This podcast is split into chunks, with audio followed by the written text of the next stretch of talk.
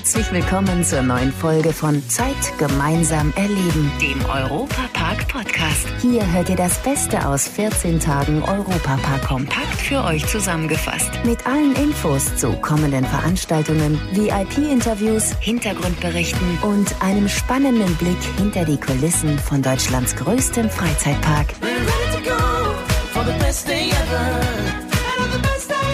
Hallo liebe Fans des Europapark, ich bin Matthias Drescher und habe heute viel Positives in dieser nicht gerade einfachen Zeit in meinem Koffer und den werde ich jetzt auspacken. Auch wenn die Corona-Krise die Öffnung des besten Freizeitparks der Welt und des Wasserparks Rolantica immer noch ausbremst, so geben die Macher kräftig Gas, damit, wenn es dann soweit ist, alles umgehend an den Start gehen kann. Hinter den Kulissen von Deutschlands größtem Freizeitpark. Neben euren Lieblingsattraktionen wird es in diesem Jahr auch viele Neuheiten geben. Die Wiedereröffnung der Piraten in Batavia ist auf jeden Fall ein absolutes Highlight. Zum 45. Geburtstag des Parks gibt es aber auch so einiges an Überraschungen, an denen im Moment noch der Feinschliff gemacht wird. Wir nehmen euch jetzt einfach mal mit in den Park und verraten euch, was da so auf uns zukommt. Ganz hinten im Park, in Island, sind einige Bauarbeiter am Werk und zwar bei der großen Achterbahn Bluefire. Parkleiter Thorsten Maron. Wir sind jetzt hier schon dran, ganz kräftig den Eingang der Bluefire zu verändern.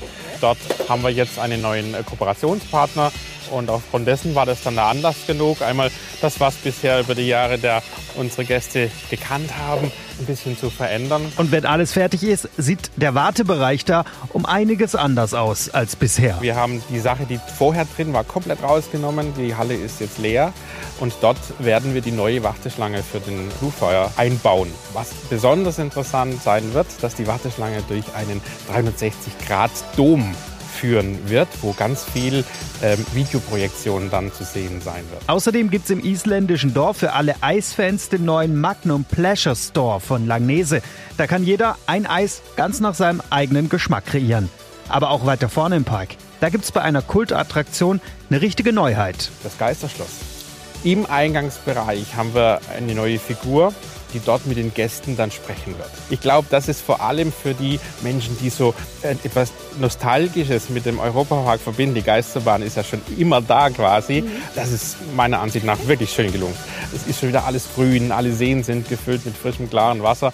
Die Vorfreude steigt ins Unermessliche. Einblicke in die Neuheiten des Europapark gibt es auch jetzt bei Europapark Weekly der neuen wöchentlichen Show auf dem YouTube-Kanal des Europapark.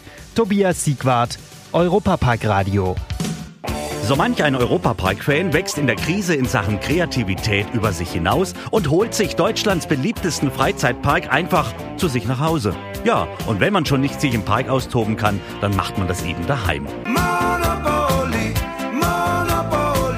So geschehen bei Petra aus dem Saarland. Sie hat mit der Familie einen Spieleabend im Wohnzimmer zum Parkausflug im Miniaturformat gemacht. Genau, wir haben also ein Monopoly-Brett uns selbst gebastelt. Also es ist kein gekauftes und einfach umgemodelt, sondern wir haben es wirklich komplett selbst gebastelt mit einer Spanplatte und dann halt eben beklebt, haben uns die Karten komplett selbst nochmal ausgedruckt, haben uns Ereigniskarten selbst zusammengebastelt, auch in Bezug auf den Park, dass auch die Ereigniskarten, wenn man irgendwo auf eine Straße kommt, dann halt eben wirklich auch passen. Statt aus den verschiedenen Straßen wie beim Original besteht das Europapark Monopoly aus den Ländern und Attraktionen im Park. Genau, es sind verschiedene Attraktionen und da haben wir uns dann wirklich unsere unsere Lieblingsattraktionen dann rausgesucht und so wurde dann halt eben auch die Straßenaufteilung dann halt eben gemacht. Also von nicht so spektakulär bis halt eben dann zu den Bahnen, wo wir halt eben wirklich dann richtig, richtig heiß drauf sind. Ne? Und das ist dann zum Beispiel auf der Schlossallee sitzt jetzt die Blue Fire. Und auch die Ereigniskarten wurden einfach auf den Europapark umgemodelt. Also wir haben jetzt zum Beispiel eine Karte umgebaut. Man muss als Vorgeschichte dabei sagen, dass meinem Herrn Sohn, der ist mittlerweile 19, letztes Jahr auf der äh, Silverstar die Brille weggeflogen ist. Vor fünf Jahren war es das Handy und letztes Jahr war es die Brille. Also er könnte es eigentlich wissen, ja. Und genauso haben wir dann halt eben eine Karte umgebaut, die hieß, glaube ich, im Original, äh, du bist schnell gefahren. Und wir haben halt eben umgebaut nach dem Motto, deine Brille ist auf der Silverstar weggeflogen, zahle so und so viel Euro Strafe. Und ich habe nur gedacht, hoffentlich zieht er genau diese Karte und er hat sie gezogen. Also es hat hier wirklich bei der ersten Runde für viel, viel Gelächter gesorgt.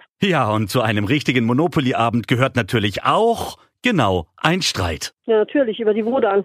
Die Wodan ist die Lieblingsbahn von meinem Partner und äh, die Wodan sitzt also vor der Plufeier, das ist also die ehemalige Parkstraße und er wollte unbedingt die Wodan haben und die Wodan habe äh, dann in zwei Spielabenden dann jeweils ich gekauft. Und natürlich sind wir jetzt auch alle total neugierig, wie es denn überhaupt zu der wunderbaren Idee kam, ein Europapark Monopoly Spiel zu bauen. Das war so, wir sind riesen Europapark-Fans. Also ich war das erste Mal in den 90er Jahren dort. Das muss 4 oder 95 gewesen sein und dann jedes Jahr halt eben in Folge. Und dann hatten wir vier Jahre lang hatten wir Jahreskarten. Ähm, und weil dann die Sehnsucht so groß war und es dann dieses Jahr so aussieht, als ob es dieses Jahr wohl nicht wirklich so hinhauen wird, da kam dann die Idee, wir bauen uns unser eigenes Europapark Monopoly-Brett. Das ist jetzt auf jeden Fall eine sehr schöne Idee von Petra aus dem Saarland. Sie hat sich den Europapark im Wohnzimmer als Monopoly-Spiel gebastelt gebastelt und ich denke mal, wenn sie damit in Serie gehen würde, fänden sich jede Menge Abnehmer.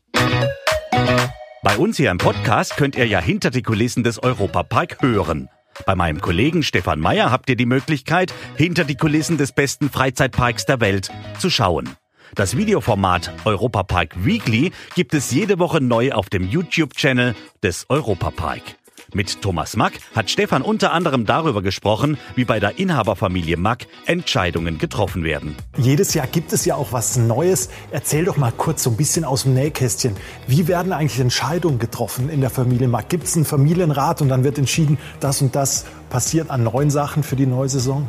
Das ist richtig. Zum einen haben wir natürlich äh, ganz viele Wiederholer, die ja auch jedes Jahr wiederkommen und was Neues erwarten. Und es ist schon so, dass wenn da Familie zusammensitzen und auch oft äh, mittel- und langfristig planen, zusammen mit unseren Mitarbeitern. Äh, jeder Mitarbeiter hat ja auch oft kreative Ideen. Äh, und da sitzen wir zusammen und wägen ab, was äh, denn äh, gut ist. Ja, so entstehen dann die neuen Ideen und werden dann auch umgesetzt. Und wie viele Stimmen hat da jeder so, wenn ihr so Familienrat haltet? Ach, wir, wir, äh, da gibt es eigentlich keine Stimmenverteilung. Letztendlich haben wir schon immer gesagt, wir wollen als Familie gemeinsam entscheiden. Und äh, wenn auch einer gegen eine Idee ist, dann werden, würden wir die Idee auch nicht durchsetzen. Ein Highlight in dieser Saison ist ja auch der Wiederaufbau von Piraten in Batavia. Was ist so deine persönliche Erinnerung daran?